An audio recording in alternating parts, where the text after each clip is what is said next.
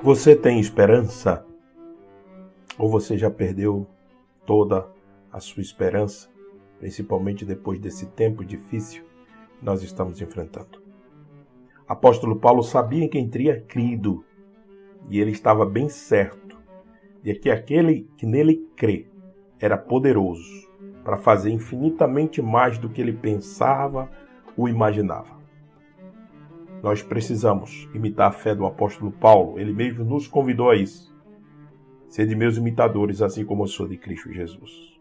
Principalmente, principalmente no aspecto da esperança que esse verso nos traz, de Romanos 8,18.